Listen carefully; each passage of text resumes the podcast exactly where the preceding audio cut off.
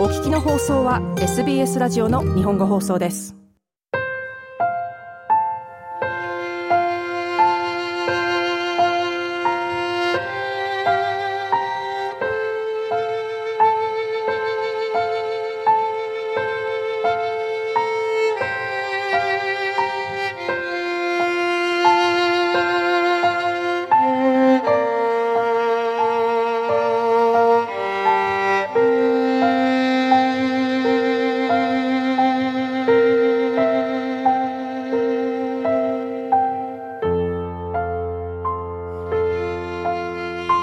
皆様、こんばんは。お元気でお過ごしでしょうか？ビーバーオペラの時間がやってまいりました。プレゼンターの大竹彩子です。本日はオッフェンバックのオペラ、ホフマン物語をご紹介したいと思います。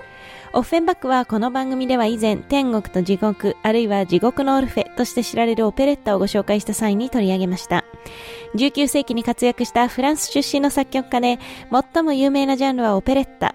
クラシック音楽と聞いて思い浮かべる交渉だったり難解だったりといったイメージからはかけ離れた世俗的かつ大衆的な音楽で人気を博した作曲家です。ホフマン物語はそんなオフェンバックの中では非常に珍しい本格的なオペラ作品。作曲途中病気で亡くなってしまったため、本作品はオフェンバックの未完の遺作とされていますが、オペレッタだけではなく本格的なオペラでの成功に憧れを抱いていたオフェンバックにとって、この作品はそうした人生最後の情熱をかけたものであったというふうにも言われています。実際、オペレッタで培ったであろう瞬時に人を引きつけるようなキャッチーな要素から、オペラならではの深みや叙情性の高さ、崇高で哲学的な要素まで、様々な音楽的表情が散りばめられていて、まさにオッフェンバックの作曲家人生の集大成と言える作品ではないでしょうか。そんなホフマン物語は、詩人ホフマンを主人公に据え、苦い恋愛遍歴を描いた少々幻想的な作品。E.T.A. ホフマンという幻想的な題材を得意としたドイツのロマン主義の作家によるいくつかの短編小説から着想を得て、フランスの台本作家二人が作った戯曲、これが元になっています。第一幕の最後で、これまでの僕の恋愛話を聞かせてあげようとホフマンが仲間に言うと、その後の幕は思い出話としてのそれぞれの失恋エピソードが待っています。ホフマンが思いを寄せる相手、つまりヒロインもですね、人形のオランピア、病弱な若き歌手アントニア、酸いも甘いも知り尽くした娼婦ジュリエッタと幕ごとに変わっていきます。ただしこの作品先ほど未完の遺作だと申し上げましたが、未完ということで初演に向けて他の作曲家による保湿が必要であった点に加え、実質譜が保管されていた劇場の火事など様々な不運が重なったこともあり、オフェンバックが書いた全てを把握することが非常に難しいとされ、楽譜出版においても上演形態においても複雑な歴史を辿ってきました。しかし近年、本作品の研究は飛躍的に進み、それに伴い新しい楽譜の版も出版されるなど、作曲家本人がもともと意図していた形にできるだけ忠実にしようという動きが高まっています。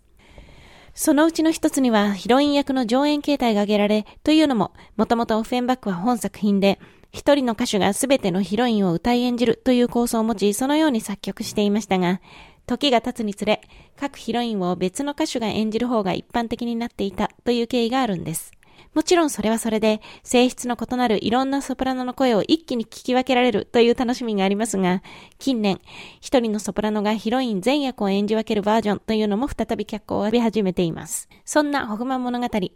実はオーストラリアでは7月にシドニーオペラハウスでオペラオーストラリアのプロダクションが予定されています。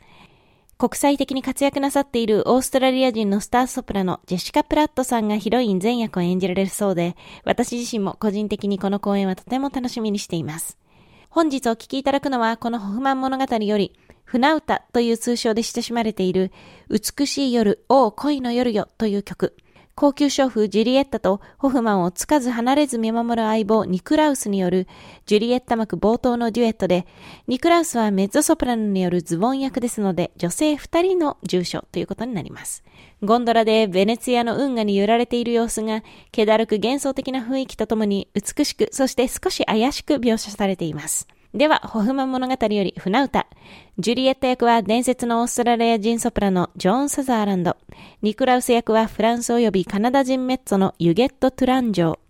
リチャード・ボーニングが指揮するスイスロマンド管弦楽団の音源でお楽しみください。それではまた次回の放送でお会いいたしましょ